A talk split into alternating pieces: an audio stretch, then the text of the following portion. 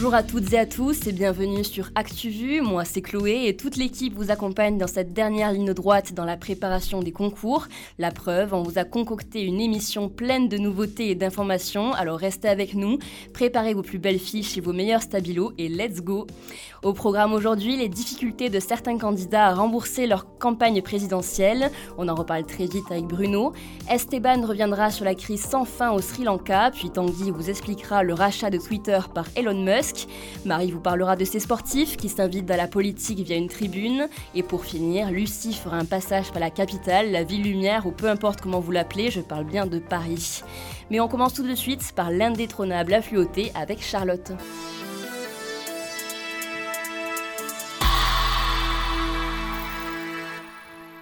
Le caricaturiste et dessinateur de presse Calvi est mort à 83 ans ce lundi. Né à Besançon de son vrai nom Philippe Valencien, il avait notamment collaboré à François au début des années 70, puis au Monde et au Journal du Dimanche, et jusqu'aux années 2000 au Figaro.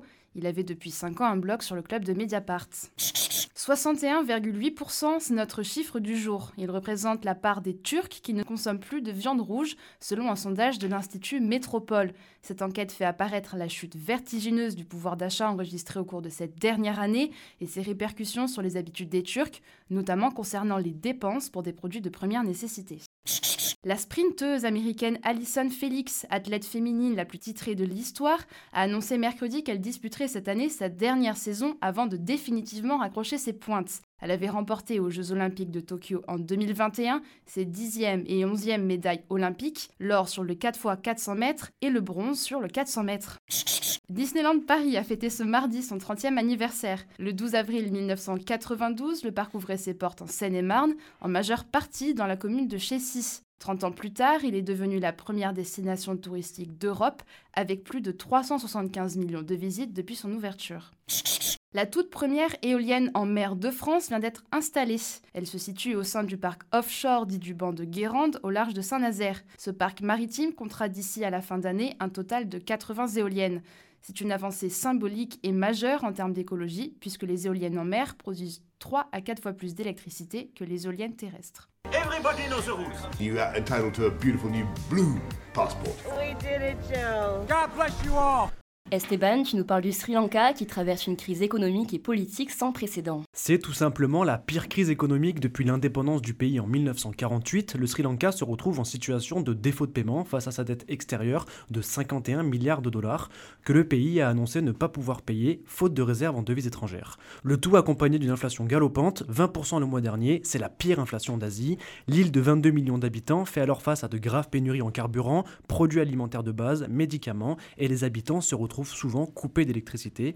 Tu l'as dit Chloé, la crise est également politique. Les Sri Lankais manifestent depuis plusieurs semaines exigeant le départ du chef de l'État Gotabaya Rajapaksa et de son frère Premier ministre. Le président a déployé l'armée pour contrer les fureurs de la rue et a imposé un couvre-feu à ses habitants. Cette situation est-elle due aux crises du Covid et à la guerre en Ukraine? Elles n'y sont effectivement pas étrangères. La guerre en Ukraine a augmenté le prix des importations en énergie et en blé pour un pays déjà très dépendant des autres. Et le Covid a drastiquement freiné l'activité touristique qui était à l'origine de 11% du PIB. Mais cette crise structurelle que connaît le pays a en réalité des causes multifactorielles. La première est qu'au sortir de la guerre civile en 2009, le pays, déjà gouverné par les mêmes têtes, avait contracté des emprunts de grande envergure pour financer des infrastructures finalement inutiles, comme cet aéroport de la ville de Matala, surnommé l'aéroport le moins fréquenté au monde.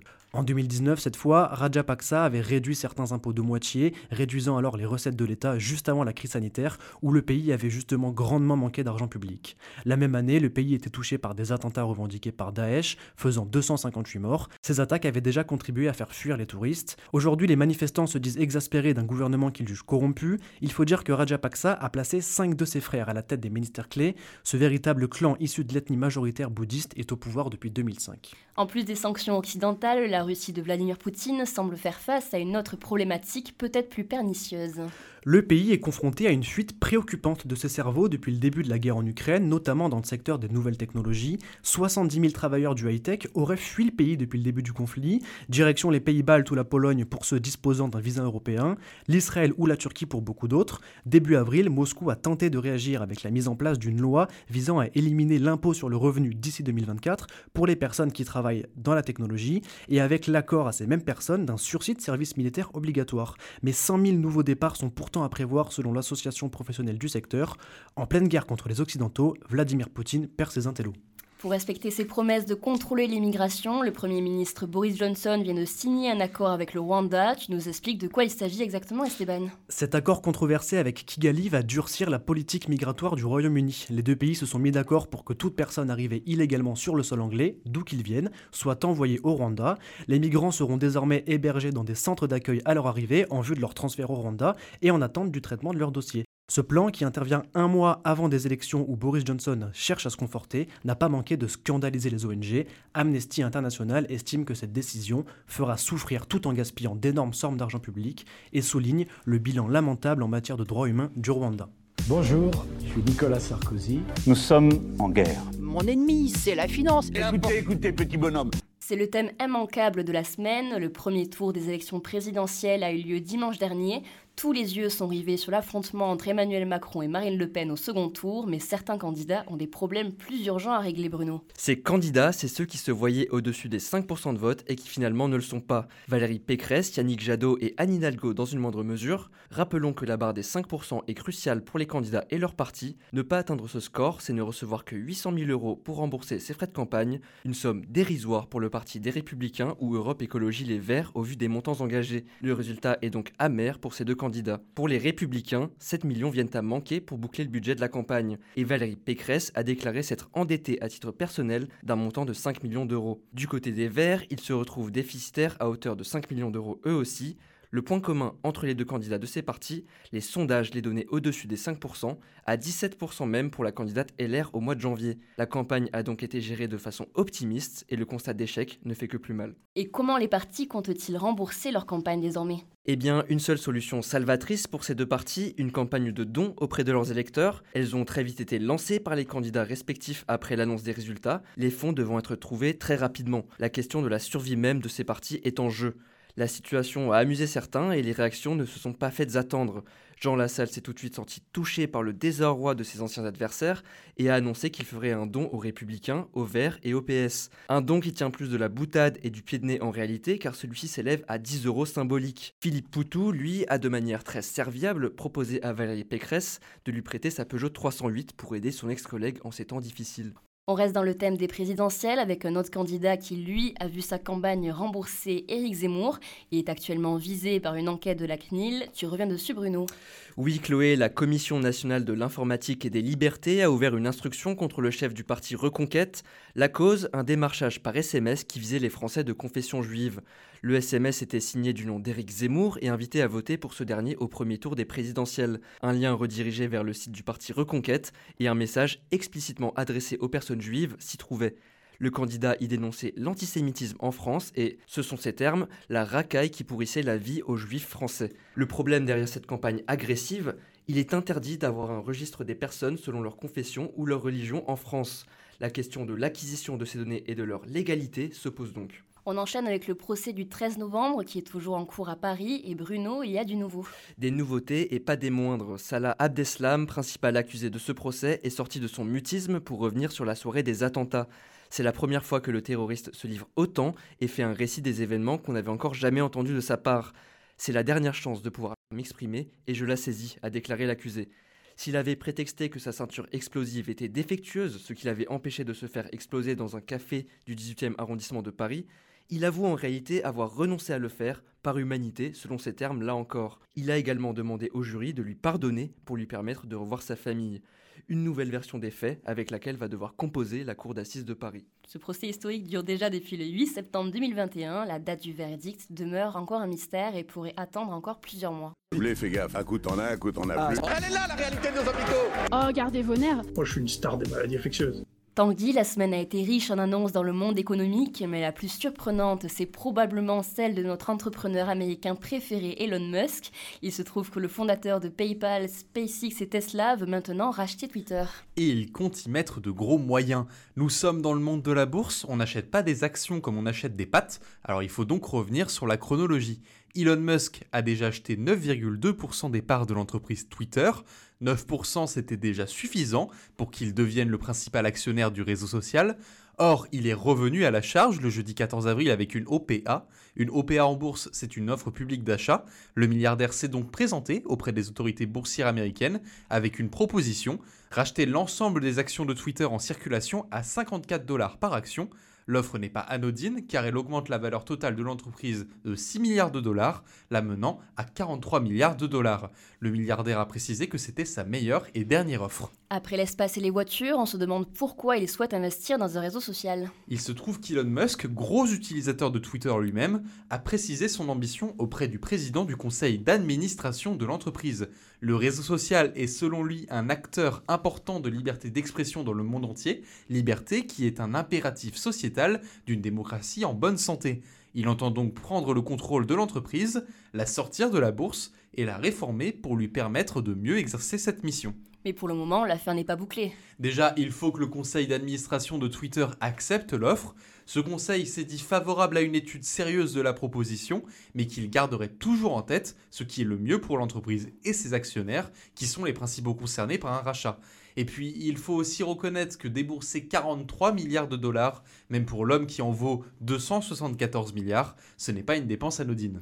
Pour la suite, on revient en France. L'école polytechnique est sous le coup d'une enquête préliminaire pour viol et agression sexuelle. C'est une nouvelle grande école française qui fait l'objet de révélations graves de la part d'étudiantes. Dans un questionnaire organisé en interne, une étudiante de l'X sur 4 a affirmé avoir été victime d'agressions sexuelles. 11 élèves ont été victimes pour leur part de tentatives de viol ou de viol. La direction de l'établissement a expliqué avoir déclenché cette enquête interne après celle qui avait révélé une centaine de faits d'agression à l'école centrale Supélec en septembre dernier. Et pour terminer, Tanguy, tu nous parles voiture. La renaissance de l'Alpine n'est pas un franc succès. Vous connaissez peut-être cette marque légendaire de voitures de sport du groupe Renault. Les Alpines, d'un bleu distinctif, ont brillé dans les rallyes des années 70. La marque avait fait un grand retour en 2018 avec le modèle A110, mais depuis, Renault peine à produire et vendre cette voiture. Les cadences atteignent difficilement les 3000 sorties d'usine, alors que le groupe prévoyait 4000 à 5000 voitures produites par an. Le PDG de Renault, Lucas Demeo, a reconnu de lui-même cette semaine Nous perdons beaucoup d'argent avec l'actuelle Alpine A110. Ici Bob Sinclair, j'écoute. Quand on y va, on va agressif. La chatte, la chatte qu'il a, la chatte quand les sportifs s'impliquent en politique, une cinquantaine d'athlètes français a publié une tribune pour appeler à faire barrage à l'extrême droite. Marie, que faut-il retenir de ces lignes qu'on a pu lire dans Le Parisien et dans Aujourd'hui en France?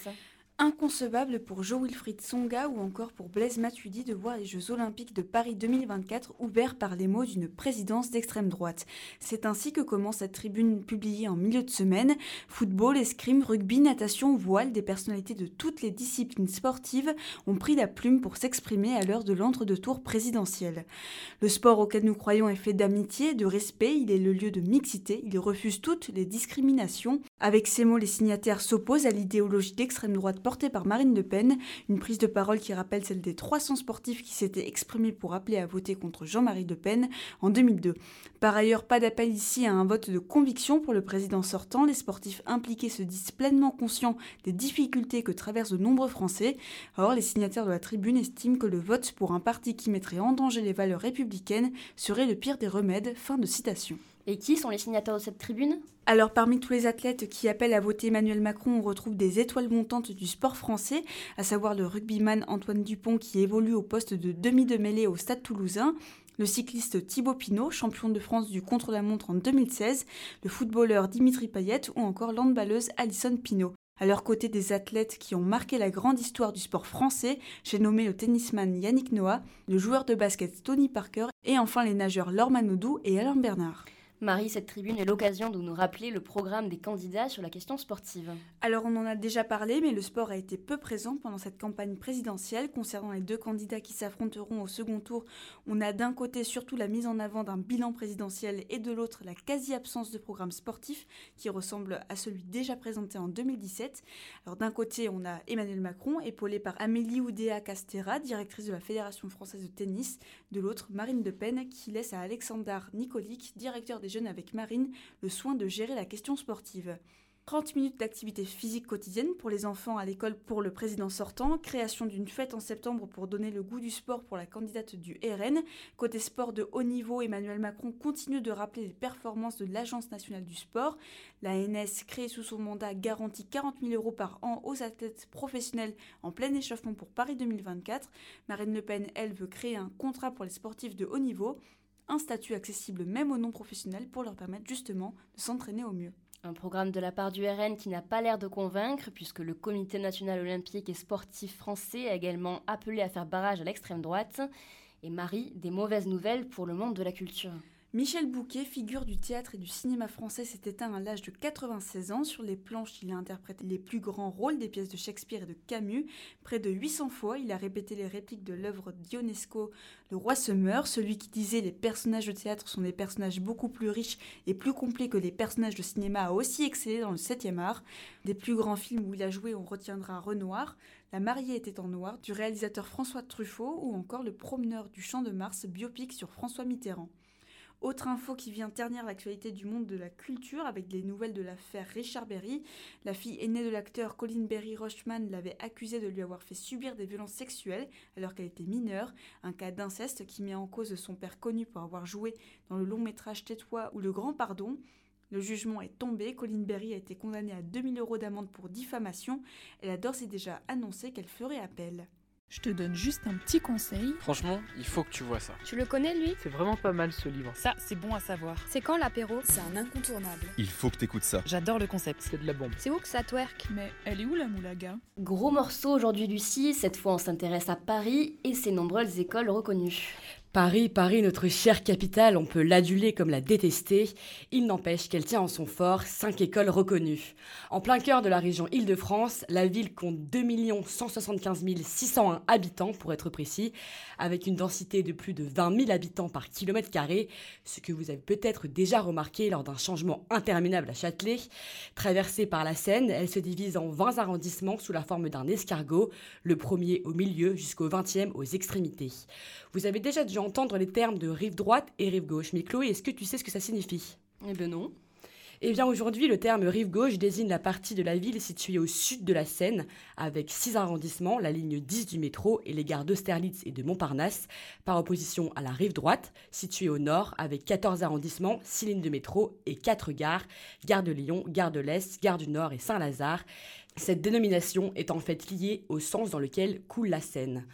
Plus banlieusarde qu'intramuros, le CELSA propose un master option journalisme dans le 92 vers Neuilly-sur-Seine, direction le 12e où se trouve le CFJ, le centre de formation des journalistes, mais aussi la célèbre place de la Bastille, lieu symbolique de la Révolution française, où l'ancienne forteresse de la Bastille fut détruite entre le 14 juillet 1789 et le 14 juillet 1790. Dans le 6e, près du jardin du Luxembourg et ses 25 hectares, se situent deux écoles, l'Institut France Presse, IFP, et la formation de journalisme à Sciences Po Paris sur dossier puis oral. Enfin, dans le 9e, trône l'IPJ, l'Institut pratique du journalisme de l'Université Paris-Dauphine, un arrondissement qui est chargé en culture, avec l'Opéra Garnier, la célèbre salle de spectacle et de concert l'Olympia, ou encore le musée Grévin et ses statues de cire mais la culture est omniprésente partout dans la ville. On connaît toutes et tous le musée du Louvre dans le premier arrondissement. Il est l'un des plus grands musées du monde et situé en plein centre. Près de 35 000 objets de la préhistoire au XXIe siècle, ils sont exposés sur une superficie de 60 600 mètres carrés. Avec plus de 8 millions de visiteurs chaque année, il est le musée le plus visité au monde le centre Pompidou, aussi appelé Beaubourg, avec son architecture atypique pensée par Renzo Piano et Richard Roger. Ils ont fait le pari osé d'extérioriser le ventre du bâtiment. Toute la structure portante et les canalisations sont rejetées à l'extérieur du bâtiment. Avec 120 000 œuvres d'art moderne et contemporaines, c'est la collection la plus grande d'Europe. Et côté sport, il y a naturellement le PSG, Paris Saint-Germain Football Club. Il est le club de football français le plus titré de l'histoire et est présent en première division du championnat de France en 1971 et 1972 et depuis 1974. Il s'entraîne au camp des loges à Saint-Germain-en-Laye et joue au Parc des Princes à Paris. Il y a des choses à dire sur Paris, mais venons-en à ce qui nous intéresse, à savoir les médias. Eh bien, en tant que capitale et centre névralgique de la France, Chloé, tu te doutes que nombre de sièges des médias, si ce n'est tous, se trouve à Paris. Mais on va faire un petit zoom sur le Parisien. Il a été fondé en 1944 et il est diffusé en Ile-de-France et dans l'Oise. Il a également une édition nationale divisée sur le reste du territoire français sous le titre Aujourd'hui en France. Paris vous offrira pour sûr un grand nombre d'opportunités et un passage par la capitale nous attend pour une majorité. Mais si les prix de l'immobilier peuvent vous faire perdre vos cheveux, vous pourrez au moins vous consoler avec les happy à rallonge, surtout dans le 10e et le 5e arrondissement, ou encore vous perdre au bord des très agréables canals de l'Ourcq ou canal Saint-Martin.